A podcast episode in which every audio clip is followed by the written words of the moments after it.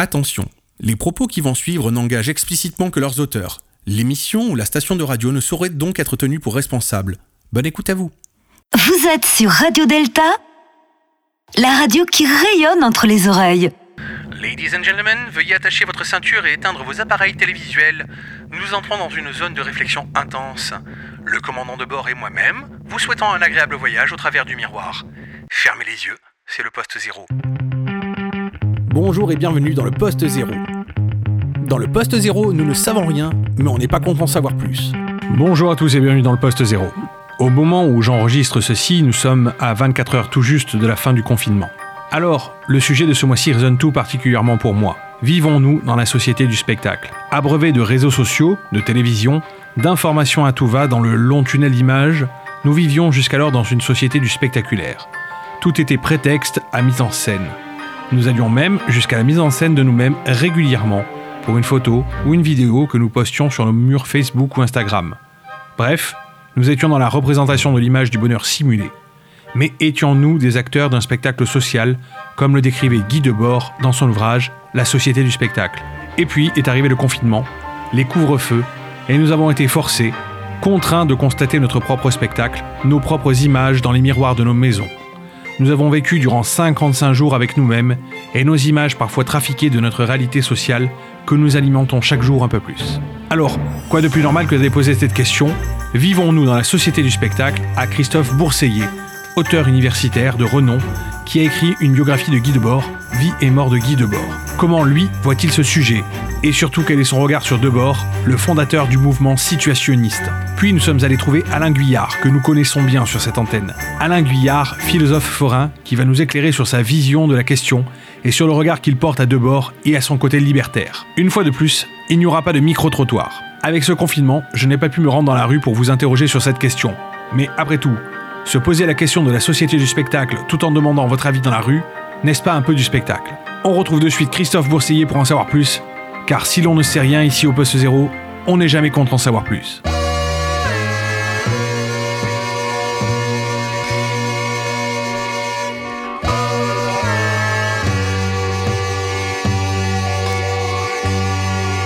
Alors, euh, Christophe Bourseillet, bonjour. Bonjour. Alors, euh, je rappelle pour nos auditeurs, Christophe Bourseillet, vous êtes euh, auteur, vous êtes journaliste, universitaire, acteur aussi, et vous avez écrit euh, une biographie sur Guy Debord, euh, qui fait d'ailleurs Absolument. euh, qui fait d'ailleurs autorité euh, en matière de biographie sur Guy Debord. Et notre question du jour, parce que nous on se pose, on se pose beaucoup de questions au poste zéro, et euh, nous on se pose la question justement de est-ce qu'on vit actuellement dans la société du spectacle?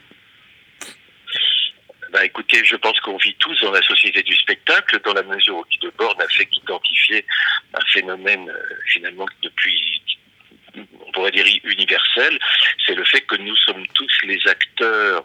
En réalité, on croit être maître de son destin, mais en réalité, nous sommes tous les acteurs d'un film dont on n'a pas écrit le scénario. Et c'est ça le sens de la société du spectacle selon Guy Debord. C'est que nous croyons être maîtres, nous croyons être euh, les guides de notre propre existence, alors qu'en réalité, nous sommes agis par euh, nos origines, euh, nos parents, notre éducation, notre classe sociale, notre race, notre couleur. Tout ça, en fait, sculpte notre destin, et nous ne sommes pas maîtres de notre destin. Et donc, nous sommes dans une société euh, qui, organise autour de nous une sorte de brume, un brouillage qui nous empêche d'être maîtres de la réalité. Donc ce que, fait Guy Debord, c'est dire au fond on croit qu'on est en démocratie, mais il n'y a que des formes démocratiques euh, qui dissimulent des rapports de force. C'est sa vision du monde. Et euh, lui, en fait, il nous dessille les yeux et il, essaie de faire en sorte que nous, sou- que nous devenions maîtres de notre destin. Justement, vous, vous disiez que Guy Debord nous dessille les yeux. Je rebondis sur ce que vous me dites. Debord, qui était euh, donc l'un des, euh, l'un des, euh, l'un des chantres du situationnisme, puisqu'il a même, Absolument. Bah, il a, il a fondé, Il a fondé. inventé la théorie situationniste. tout à fait. Donc, Oui, oui, tout à fait. Et c'est très important pour un maçon, pour une raison très simple, c'est que qu'est-ce qu'un situationniste Euh, c'est c'est assez complexe. Que hein, les, les situationnistes sont des gens euh, qui veulent faire de leur vie une œuvre d'art, d'accord Ils veulent faire de leur vie un chef-d'œuvre. Et alors, euh, en fait, ce que, ça veut dire situationniste, c'est que un situationniste, c'est quelqu'un, selon Guy Debord, hein, euh, qui veut créer des situations. Et qu'est-ce qu'une situation? C'est un moment de vie réellement vécu. Donc en fait, le principe des situationnistes, pour eux, il n'y a pas de doctrine situationniste, il n'y a pas de situationnisme, mais il n'y a qu'une pratique expérimentale situationniste visant à faire de sa vie une œuvre d'art. Alors si je ne suis pas totalement aveugle, il me semble que ce qui se passe dans une loge, euh, c'est la tentative d'abord de, faire de sa vie une œuvre d'art, un chef-d'œuvre, et puis ensuite c'est le fait d'essayer de dire que lorsque on est arrivé euh, dans, le domaine du sacré, euh, à ce eh ben, on a atteint une sorte de on atteint une sorte de plénitude, pourrait-on dire. Donc en fait, on pourrait dire que la pratique maçonnique est très proche de la pratique situationniste. Justement, euh, les situationnistes ont tendance à vouloir rendre leur vie euh, comme une œuvre d'art, euh, donc ils ont un rapport donc à l'art et à la plastique très particulier. Debord et les situationnistes en particulier donc ont par essence un regard situationnel sur leurs contemporains. En écrivant la société du spectacle, est-ce que Debord n'essaie pas de diriger notre regard pour vers un axe en particulier pour justifier sa volonté à la fois politique et à la fois plastique? Bah, Debord, lui, dit que l'œuvre d'art n'a plus de sens. Lui dit que maintenant, euh, la véritable œuvre d'art, c'est la vie elle-même.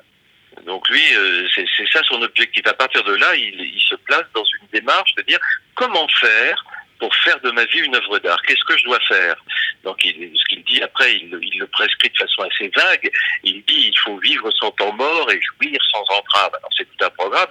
C'est pas toujours facile de faire en sorte que euh, chaque instant de sa vie soit le dernier. Et c'est ce qui explique d'ailleurs sa réflexion sur la société du spectacle c'est le fait qu'il se dit, mais au fond, euh, on est dans une société qui bride l'épanouissement, qui bride ma liberté.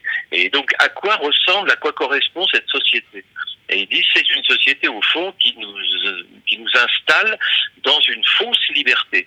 Et lui, son rêve, mais c'est un rêve libertaire, c'est un rêve anarchiste, individualiste en réalité, euh, c'est de nous entraîner vers la liberté absolue. Euh, vous savez, il y a une phrase de Bakounine qui dit la liberté des autres étant la mienne à l'infini. Donc ça, c'est un peu utopique. Et enfin, ça correspond au projet situationniste. Là où je vois, moi, des ressemblances avec euh, euh, la maçonnerie, c'est justement dans cette quête de liberté euh, infinie.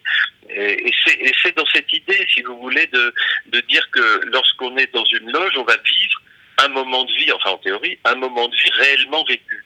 Et, et cette, cette quête vitaliste, il me semble qu'il y a des ressemblances avec la démarche expérimentale maçonnique. On présente souvent Debord comme, euh, comme, un, comme une sorte de prophète. Enfin, je, je, je, je, mets un bémol à ce que je vais dire, entre guillemets. Pas exagérer. Pas exagérer, oui, mais c'est vrai que euh, on est dans une période qui est la période des réseaux sociaux, pour dire vrai, donc on est dans quelque chose qui est très spectaculaire, en tout cas dans le côté social. Euh, ça clairement, et ça se retrouve chez Debord. Euh, et sur les réseaux sociaux, je ne compte plus le nombre de passages du, de la société du spectacle ou de phrases même de Orwell, parce que c'est, ça ressort beaucoup ces derniers temps. Je revois beaucoup de choses de 1984. Euh, donc beaucoup de gens. Bah, c'est la même idée. Hein. C'est la même idée. on, est dans même, on est dans une démarche c'est la proche. Même idée. C'est l'idée de dire, au fond, on est dans, dans, dans, essayer d'aller dans les coulisses de ce monde de dire au fond, euh, il y, y, a tout ce qu'on nous raconte, il y a cette propagande qu'on nous déverse, il y a cette fausse démocratie, enfin selon Debord, ces formes démocratiques qui dissimulent de la violence et, et la réalité de rapport de force. Et c'est l'idée donc de dénoncer ça, de dire arrêtons de croire qu'on est en démocratie, alors qu'en réalité on est dans quelque chose d'autre quelque chose de, de, nouveau, de dangereux, d'inquiétant, euh, mais qui est au-delà de la démocratie. Alors je ne dis pas qu'il faut partager cette vision de Bordienne, mais en tout cas elle est au cœur de, de, de l'imagerie de Debord, si vous voulez. C'est mmh. cette idée-là, cette idée que euh, euh, qui est assez juste d'ailleurs, que finalement euh, aucun événement d'actualité euh, ne se justifie par les arguments qu'on donne officiellement. C'est-à-dire qu'officiellement, on va dire par exemple, je vous donne un exemple, Syrie. Officiellement, on va dire, euh, la France veut euh, aider les droits de l'homme en Syrie et sauvegarder euh, les populations. Et officieusement, on dira, la France veut prendre pied sur les marchés syriens. Vous voyez, voilà, c'est en quelque sorte de, bord identifier toujours cette, ce double discours. C'est la raison pour laquelle il, apparaissait dans les années 70-80 du siècle dernier comme, c'est vrai, pas un prophète, mais en tout cas l'ennemi ultime de ce monde. De bord, c'était l'homme qui aurait pu être euh, président et qui avait choisi d'être l'anarchiste absolu, le rebelle absolu. Et donc c'est vrai qu'il y avait quelque chose d'assez fascinant dans ce talent euh, mis au service de la destruction. Parce que Debord, il faut bien dire, c'est l'œuvre noire. Hein. C'est quelqu'un qui, d'ailleurs, il est mort en se suicidant. C'est quelqu'un qui, qui, été dans une haine, qui était dans une, révolte absolument radicale vis-à-vis de ce monde, puisque pour lui, même l'extrême gauche, il appelait ça l'extrême gauche du spectacle. Il disait, en fait, tous ceux qui font de la politique, euh, en réalité, sont les acteurs de ce fameux spectacle, de ce dispositif de brouillage. Donc lui, il disait, lui et son petit groupe, il disait, nous, on est les seuls à euh, critiquer ça de la racine, en quelque sorte, et à mettre en lumière les rouages de l'exploitation. C'était ça son idée, en fait. Justement, euh, puisque c'est quelqu'un qui, euh, je reviens deux secondes sur Debord et la personnalité de Debord, parce qu'elle est Ouais, très particulière, hein, euh, Ah bah oui. c'est quelqu'un qui avait une haine viscérale euh, de ses contemporains. Bizarrement, il Bah, les pas aimait un peu. Voilà, il les aimait un peu puisqu'il voulait absolument leur transmettre quelque chose. Donc il les aimait, il les détestait autant. Et à titre personnel, je, je dis bien à titre personnel, je fais un rapprochement entre Debord et deux auteurs euh, qui sont Louis-Ferdinand Céline, que je trouve bizarrement assez proche dans l'idée, euh, dans ce côté, euh, dans ce côté peut-être détestation de ses contemporains, C'est très différent. hein. très Et différent. Et Nietzsche. Bizarrement Nietzsche, parce que quand j'ai tenté de lire La Société du spectacle, je dis bien tenté parce que c'est pas vraiment quelque chose de simple à aborder, euh, j'ai retrouvé quelque chose de très proche de Ainsi par les Zarathustra, dans, dans le côté très. euh, Alors oui, pour Nietzsche, oui, parce que chez Nietzsche, il y a l'idée de la libération individuelle qui est très présente. Alors pour Céline, moi je vois pas le rapport, parce que Céline, d'abord, c'est un romancier euh, qui, en plus, avec une langue très particulière, et c'est très différent de Debord, parce que Debord, c'est quelqu'un qui euh, ciselait une langue classique. Hein, euh, si vous voulez, C'est- Debord me fait plus penser à Georges Bataille. Et Georges Bataille était un écrivain qui disait des choses horribles, euh, mais dans une langue absolument admirable. Et Debord, il, il énonce des, des choses terribles, terrifiantes, dans une très très belle langue. Alors que Céline, il réinventait une langue de, de la rue. euh, Il était dans. de- c'est- à mon moi, je trouve ça assez différent. Mais euh, maintenant, Debord, euh, si vous voulez, il y a plusieurs Debord. Il y a le Debord euh, euh, théoricien de la Révolution, de la société du spectacle. Puis après, vous avez un Debord désenchanté, euh, un Debord poète, euh, dans, dans Ingiru Mimousnotet Consumi Morigny, euh, dans Panégyrique, tome premier, là, vous savez, c'est des très beaux textes. Hein. Dans Panégyrique, par exemple, Debord parle de son alcoolisme, il parle de lui-même. Dans, dans Ingerum, il, parle de la vieillesse en disant la sagesse ne viendra jamais. Euh, c'est très beau, en disant toujours qu'il est du, du- lui, il a pris le parti de la destruction. Donc il était euh, en fait profondément euh, euh, vous savez, il y a une anecdote sur Debord, euh, c'est que Debord avait acheté euh, une maison en Espagne, dans un village perdu d'Espagne, qui coûtait pas cher du tout, et il l'avait achetée pour ne pas y habiter, mais pour la laisser tomber en ruine, parce qu'il aimait les ruines. Et il l'a fait. Et donc tous les ans, il venait voir sa maison. Alors tout le village était compté contre lui parce que évidemment c'était vraiment le, bâtiment le plus moche du village.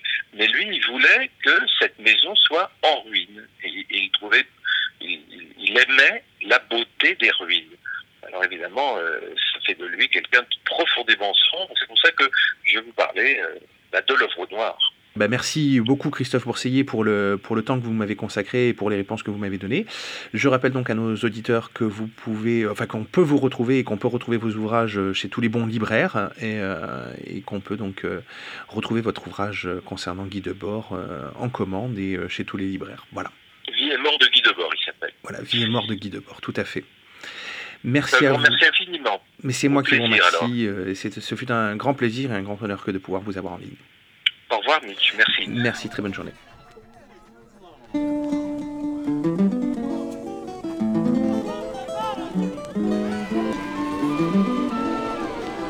Bonsoir Alain Guyard. Bonsoir, Mitch. Alors, euh, bah, cette fois-ci, nous on se pose beaucoup de questions sur le monde, euh, sur le monde qui nous entoure, et puis surtout sur la société du spectacle, qui est un, Ouais. qui est un ouvrage qui avait été écrit par Guy Debord.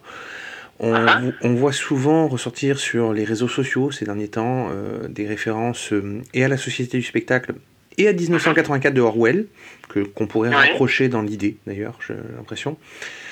On a posé des questions à Christophe Bourseillet, justement, qui avait écrit une très jolie bio sur Debord et qui a donné son avis. Et on vient un peu vers toi parce que on s'est rendu compte que Debord avait un petit côté un peu libertaire, un peu anarchiste. Mhm, mhm. Et donc c'était peut-être euh, un sujet que tu connaissais peut-être toi aussi. Donc pour toi, est-ce que nous déjà aujourd'hui on vit dans la société du spectacle? Alors, euh, ouais, on peut même aller un tout petit peu plus loin parce que si tu veux, quand il écrit la société du spectacle, Debord il l'écrit en 67. Mais ensuite, euh, il va il va rajouter des commentaires euh, en 88, euh, quasiment une génération après, et dit on est dans la société du spectacle intégré. La société du spectacle intégré, c'est encore plus fort que ça. C'est-à-dire la société du spectacle, c'est les gens qui assistent passivement au déroulement de l'histoire. Elle se déroule devant eux et c'est pas des, ils sont pas, ils sont pas, ils sont pas acteurs. Ils sont devant la vitre et ils voient se dérouler l'histoire comme si elle leur appartenait pas. Société du spectacle intégré, en 88, ce qui dit de bord, c'est que ça s'est encore plus accéléré parce que maintenant, euh, chacun euh, est partie prenante et enthousiaste à l'idée de participer au spectacle. C'est-à-dire qu'on n'est pas simplement ceux qui subissent le spectacle, mais on est euh, ceux qui contribuent et qui l'entretiennent. Euh, si tu veux, euh, pour le dire autrement, euh, dans les années 70, quand il y avait, je sais pas, un président qui se déplaçait dans une rue, bah, tout le monde était campé, je veux dire rapidement comme ça, campé devant sa télé pour le regarder passer. Ou quand il y avait une grève ou une manif, bah, les gens se mettaient devant la télé pour savoir ce que c'était que cette grève et cette manif. Donc ils y participaient pas. C'est-à-dire qu'au moment, en 67, quand il écrit ça, si tu veux, il dit par là que euh, euh, les hommes sont comment comme s'ils étaient hypnotisés, sidérés devant le spectacle d'une histoire qui se fait sans eux. En 88, bah, en fait, euh, euh, les hommes vont contribuer à, à, renforcer le monde du spectacle. Je sais pas, par exemple, on apprend que alors peut-être que ça a changé depuis les Gilets jaunes, mais imagine qu'il y a un président, un élu, un député, ou même le président qui se passe dans la rue, ben là les gens vont descendre dans la rue, mais non pas pour engager un rapport de force sociale avec lui, mais par exemple pour tout faire pour être pris en selfie avec lui. Ou même ils vont venir et puis ils vont demander au président de, de prendre la pause avec eux. Donc là c'est le spectaculaire intégré. Je dis très familièrement, très rapidement, mais si tu veux c'est pour bien, pour bien comprendre qu'on est au-delà de la société du spectacle qui nous paralyse et qui nous tétanise, mais on en devient maintenant euh, les, contributeurs principaux. D'accord, ok. Je vois ce que tu veux dire, effectivement. Ouais.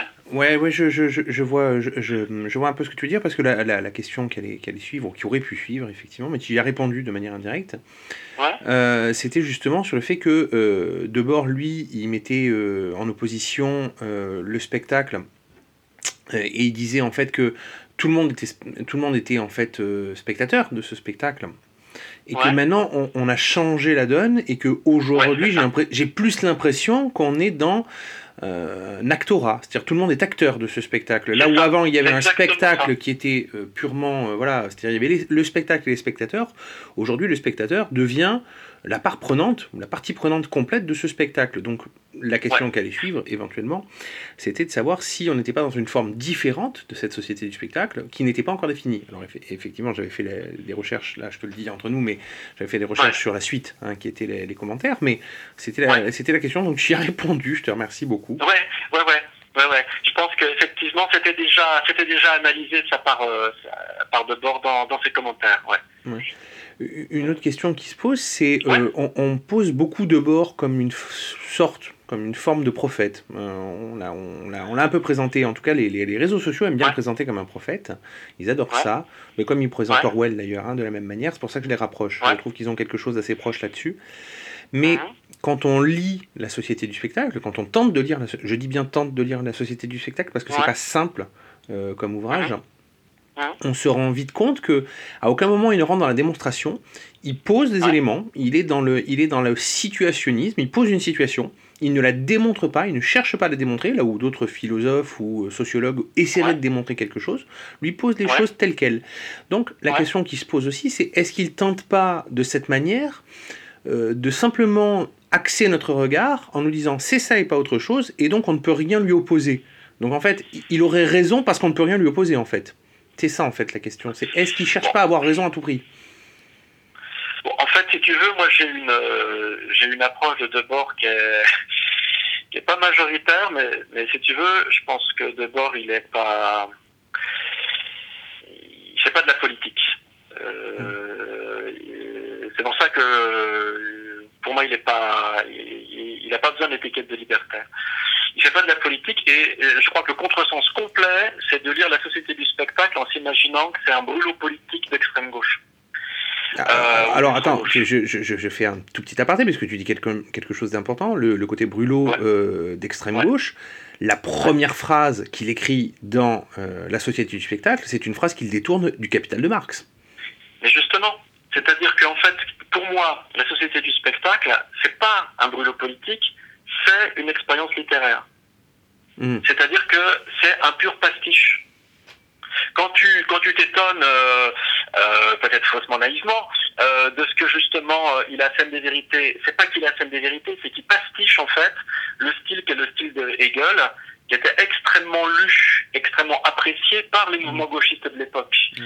Et il a des il n'a pas des postures idéologiques, politiques, il a des postures esthétiques euh, où il s'agit d'écrire un texte qui est un pastiche et qui est une contrefaçon en fait de ce qui se faisait euh, dans, dans, on va dire, dans, dans les courants des grands, des grands lecteurs de l'époque, qui étaient des lecteurs de Marx et, et de Hegel. Et il faut toujours se souvenir que euh, Debord, il vient d'un horizon, il vient du lettrisme, c'est-à-dire il vient d'un horizon qui est un horizon esthétique et littéraire. Il part du principe que s'il y a quelque chose à faire pour changer la situation, euh, ben, c'est d'abord s'emparer de la langue, la détourner, la subvertir. Hmm. C'est ce que font euh, les lettristes euh, dans les années 50 autour de Isidore Izou, que va fréquenter euh, Debord. Et donc, si tu veux, leur pari, c'est de dire qu'on va, on va, on va subvertir, briser, détourner le langage. Euh, on va faire des jeux de miroir et de faux semblants avec le langage, et, et, et c'est là qu'il va y avoir une tâche qui est proprement révolutionnaire.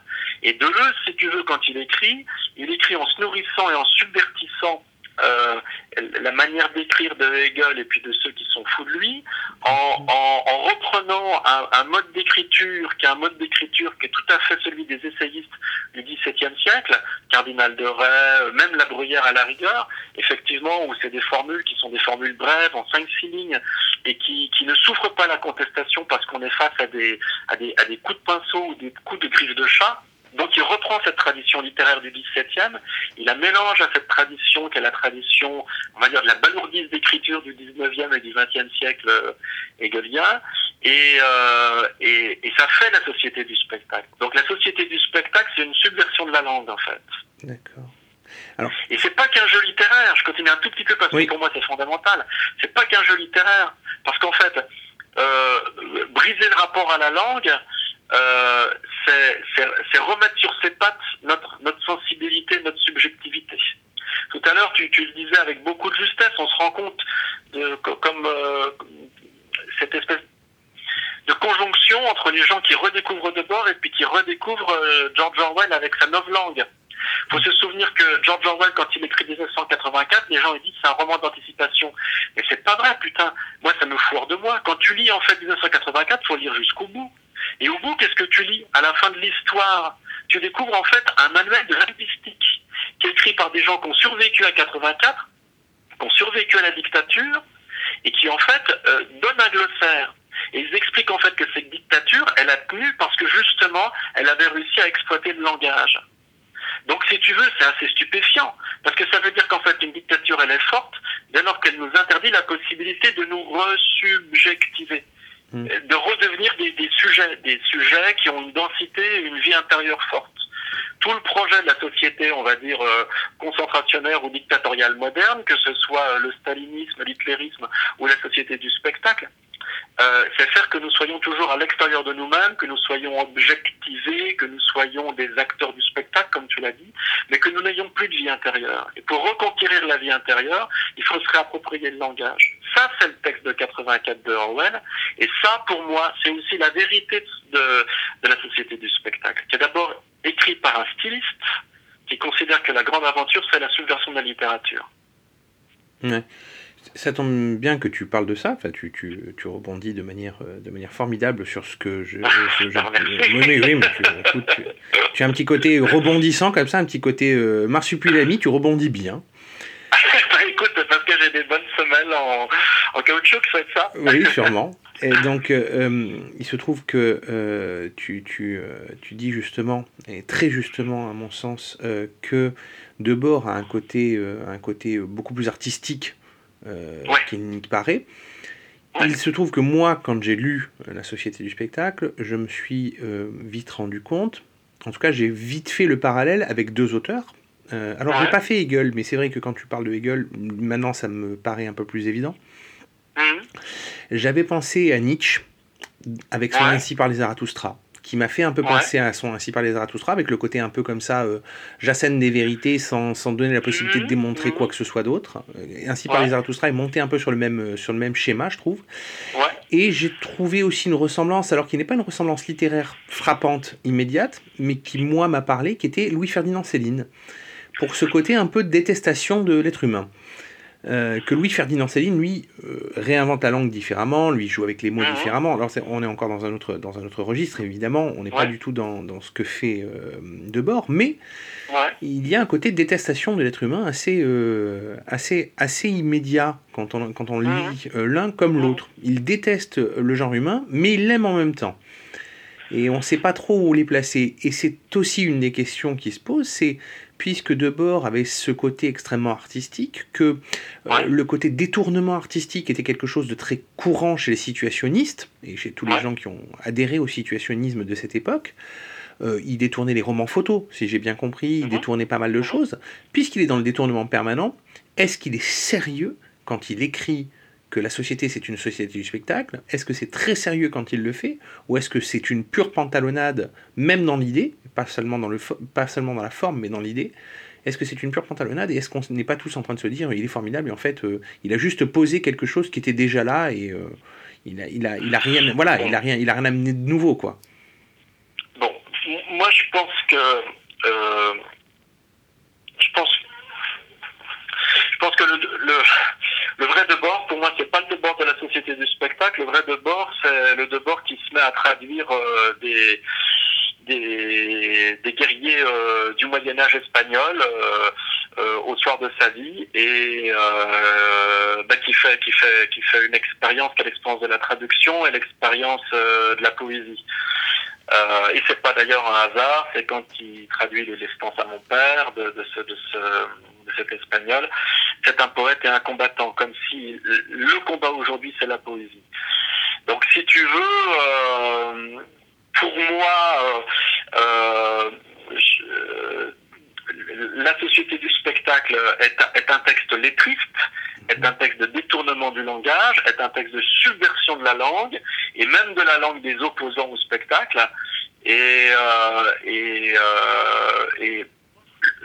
bord, à mon avis, s'accomplit, s'achève quand il décide de se consacrer à, la, comme je le disais, à la traduction et à la traduction d'un poète guerrier, parce que tous les guerriers sont des poètes et tous les poètes sont des guerriers.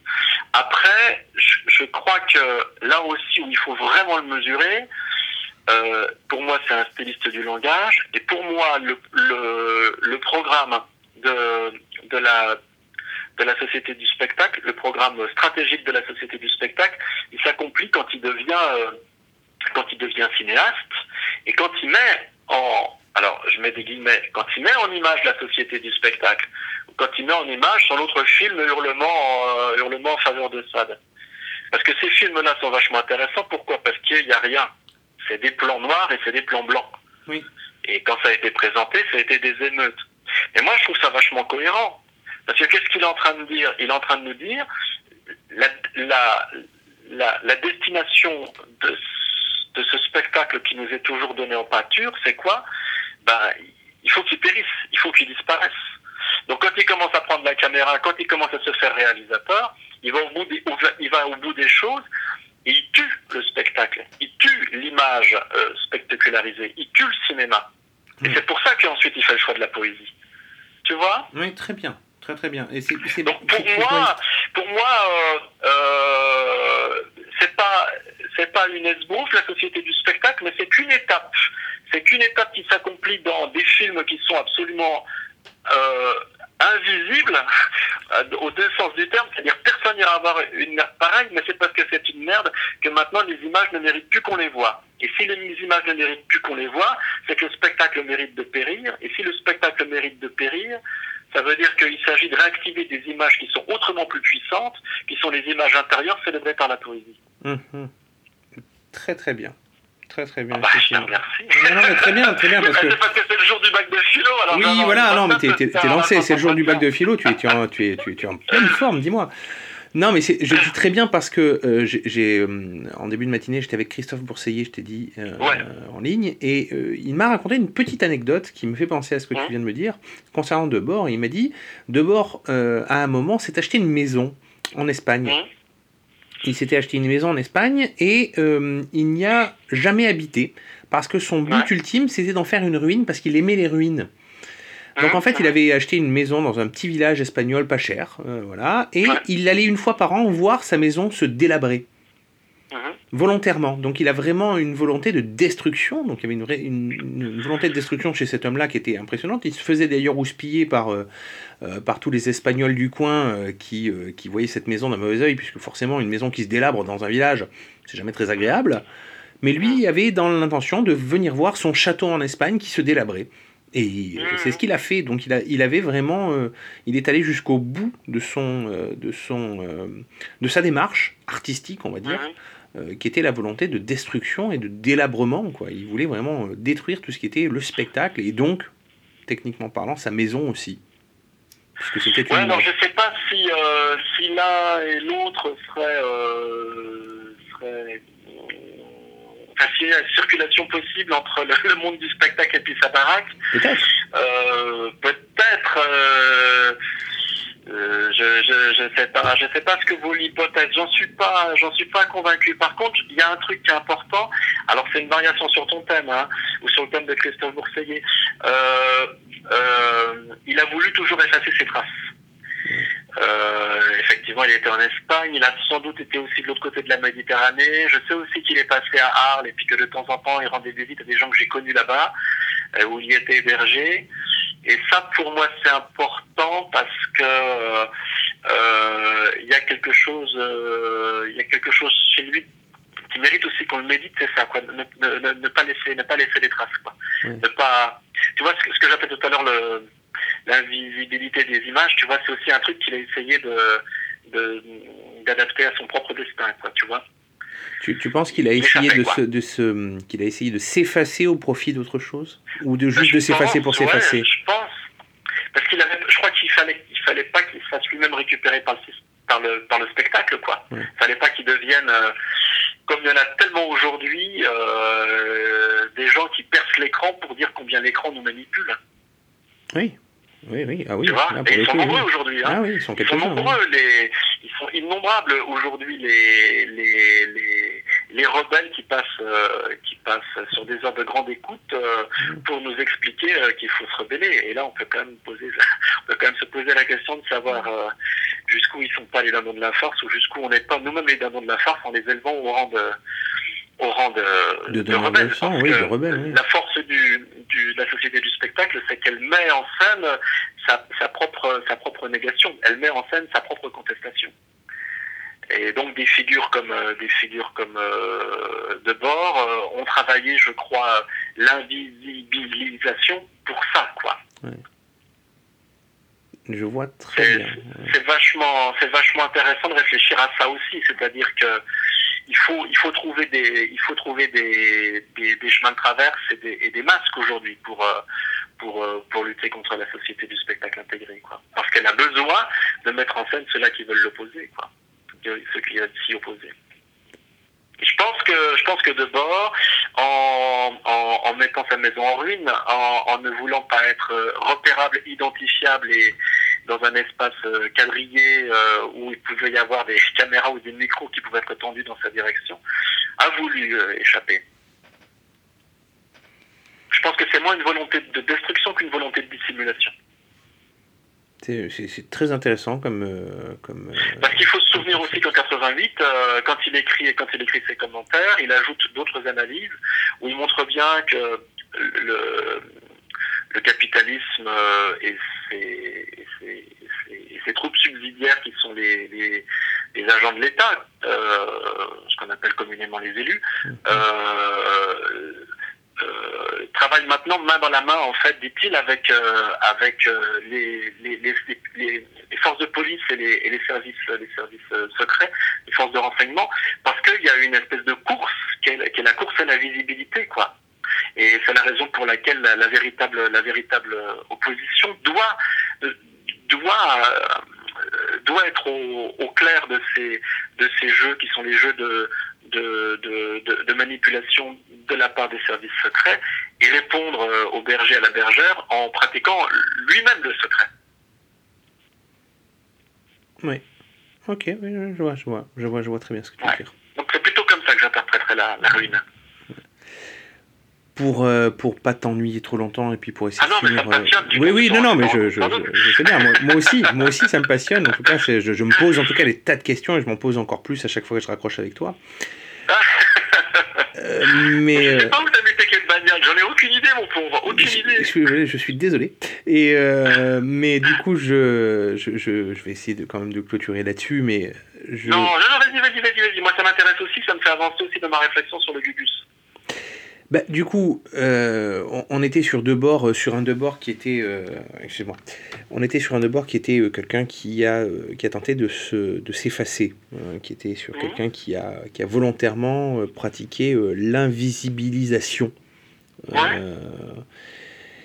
il est allé jusqu'au bout de son invisibilisation puisqu'il s'est effacé lui-même, pour ne pas employer le terme consacré, qui est le suicide. Il s'est ouais, suicidé ouais, clairement acte, euh, acte encore une fois de d'invisibilisation jusqu'au bout. Euh, enfin, c'est est-ce que est-ce, alors après c'est purement subjectif hein, parce que encore une fois on peut pas ouais, avoir euh, on peut pas avoir euh, son point de vue, il est plus là. Bien sûr. Mais voilà, est-ce que tu crois qu'il y a une volonté encore une fois de sa part de, de s'invisibiliser jusqu'au bout, de dire euh, ben moi je j'emmerde le spectacle et je pars je pars comme ça? Et bizarrement, c'est une forme de spectacle le suicide. C'est ça qui est bizarre. C'est ça que j'arrive pas à saisir en fait. Il y, y, a quelque chose de spectaculaire. Ben, euh, encore eût-il fallu qu'il fût mis en scène. Alors, euh, oui. le, le, le, le, propre quand même du, entre guillemets, du, du suicide de, de, de bord euh, à, à grands coups de, de rhum, hein, d'alcool, ben, c'était c'était pas quelque chose qui était non plus euh, mis en scène comme par exemple je sais pas Gainsbourg a pu le faire sur la sur la fin de sa vie quoi ouais. euh... oui enfin quand il se suicide à, à grands coups de rhum il y a un petit côté Marco Ferreri et la grande bouffe Ouais, bon, il souffrait beaucoup. Hein. Il avait Aussi. quand même, euh, il avait quand même une polynévrite terrible. Euh, il n'y avait pas moyen de, il n'y avait pas moyen de, de, de, de, calmer la douleur. Alors, il aurait pu être, euh, il aurait pu être sous pompe à morphine. Il a préféré être sous euh, demi, euh, demi de rhum, quoi. Ouais. Mais euh, il a préféré après, le Trois-Rivières à la morphine, oui. Ouais. Après, euh, je trouve que c'est aussi vachement intéressant euh, de lire euh, euh, tous les textes qui ont été écrits par son par son docteur Michel Bounan. Il y, a, il y a pas mal de textes qui ont été qui ont été qui ont été édités euh, par lui et euh, chez chez Alia. Et euh, pour moi il, a eu une correspondance très nourrie avec avec son Toubib. Et je, je, moi, je, je, trouve aussi ça euh, dans, dans la prose de Bounan, c'est-à-dire que, par exemple, tu sais, il y a un, petit bouquin de Bounan qui est, qui est, quand même vachement important, c'est que il, il, il appelle son bouquin l'impensable, l'invisible, l'innommable. Et, en fait, il, pointe ça, quoi. Je crois. Il pointe le fait que euh, on est dans une, si tu veux, on est dans une société qui est, tellement dans l'exhibition, qui est tellement dans la monstration, qui est tellement dans la, saturation d'images dont on est les complices et, les, et, les, et, ceux qui les entretiennent, que ce qu'il faut, c'est euh, au pied de biche ouvrir des espaces qui sont des espaces qui échappent à ce qui peut être nommé, qui échappe à ce qui peut être dit, qui échappe à ce qui peut être euh, euh, désigné, quoi. Donc euh, moi j'ai l'impression euh, j'ai l'impression que de bord, d'une part, je ne sais pas si son suicide, c'est, disons, un, acte philosophique, c'est peut-être c'est peut-être d'abord un acte d'un homme épuisé, on ne sait pas, on ne saura jamais. Mais d'autre part, je, je, maintiens quand même cette idée que c'est un philosophe du retrait. Euh, et dans la correspondance avec son to ça apparaît. Alors, est-ce que ce retrait, il a été poussé à terme jusqu'à ce choix ultime existentiel qui s'appelle le suicide Ça, je pourrais pas dire. Hmm. Ça, en tout cas, c'est une, c'est une, l'hypothèse que tu lèves, elle, est séduisante intellectuellement, elle est cohérente intellectuellement. Oui, c'est bien pour ça que je, je l'ai, parce qu'elle est séduisante, justement. Parce qu'elle a un côté séduisant. on, on, aimerait, on aimerait presque que ce soit vrai, parce que ça permettrait de, euh, de correspondre au personnage. C'est ça, c'est ça, c'est ça, c'est ça. Et je te dis, euh, disons, ton, intuition pourrait être corrélée par, la, par les textes écrits par son toubib, mais d'un autre côté, on n'est pas, on sait, on sait jamais ce qui se passe dans la, dans la, dans la de quelqu'un qui met fin à ses jours. Et puis, après tout, euh, si la douleur de la polynévrite a été telle, peut-être que c'est une raison, et c'est une raison suffisante qui fait qu'il a voulu mettre fin à ses jours. Mais clairement, oui. oui, oui. Ouais, ouais, ouais. Merci beaucoup, Alain Guyard, pour ce. Merci à toi. Merci, c'est toujours un plaisir de, converser avec toi. Tu vois, c'est super. Hein. Ben, c'est toujours un plaisir aussi, c'est toujours un honneur de t'avoir en ligne. Et. Euh, et ben, je rappelle toujours à nos auditeurs qu'on peut trouver tes livres chez tous les bons libraires, euh, chez ton éditeur Le Dilettante, euh, que Natchav est toujours disponible et qu'il est conseillé de le lire. Je, ne dis pas que c'est une injonction, mais enfin, ce serait quand même une bonne chose que ce livre euh, soit dans les mains des, des, gens qui nous écoutent, à un moment ou à un ah autre de leur vie, en tout cas. voilà. Et, euh, ben, et euh, je te remercie pour, pour le temps que tu nous as consacré. Et, on va directement à la pause et on se retrouve juste après ça. C'est moi qui te remercie pour cette super conversation. Porte-toi bien et bonne continuation à ça. Merci. Merci à nos invités de nous avoir éclairés sur le sujet. Retrouvez leurs ouvrages sur la page de l'émission www.deltaradio.fr, émission Le Poste Zéro. Alors, comment vivrons-nous cet après? Quel est notre rapport à la société du spectacle désormais? Au moment où l'émission sera diffusée, nous aurons connu déjà 5 jours de déconfinement. Et même si on lit un peu partout sur les réseaux sociaux que nous allons changer nos comportements au quotidien, qu'en sera-t-il réellement de la société du spectacle? Réévaluerons-nous le rapport spectaculaire de nos interactions sociales? La question reste posée à chacun d'entre nous. Et relisons peut-être l'ouvrage de Guy Debord pour comprendre ce que les situationnistes nous ont laissé comme constat de la société que nous construisons, et par le fait, par notre construction personnelle. N'oubliez pas de vous abonner gratuitement au podcast Radio Delta sur iTunes ou via un lecteur RSS de votre choix pour recevoir toutes nos émissions dès leur sortie.